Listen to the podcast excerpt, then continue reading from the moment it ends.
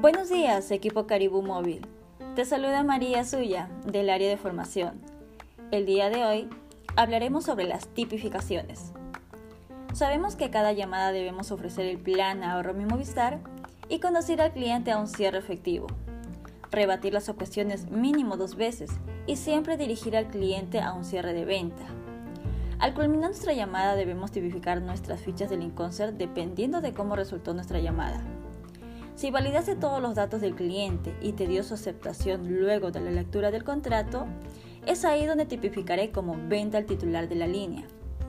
Pero si a pesar de que la rebatí, incluso más de dos veces, y el cliente no desea, debo tipificar por el motivo que me indica que no desea, ya sea muy caro o motivos económicos, disconforme con el servicio actual, no interesado en la propuesta, no desea colaborar con validaciones Cliente desiste de la propuesta.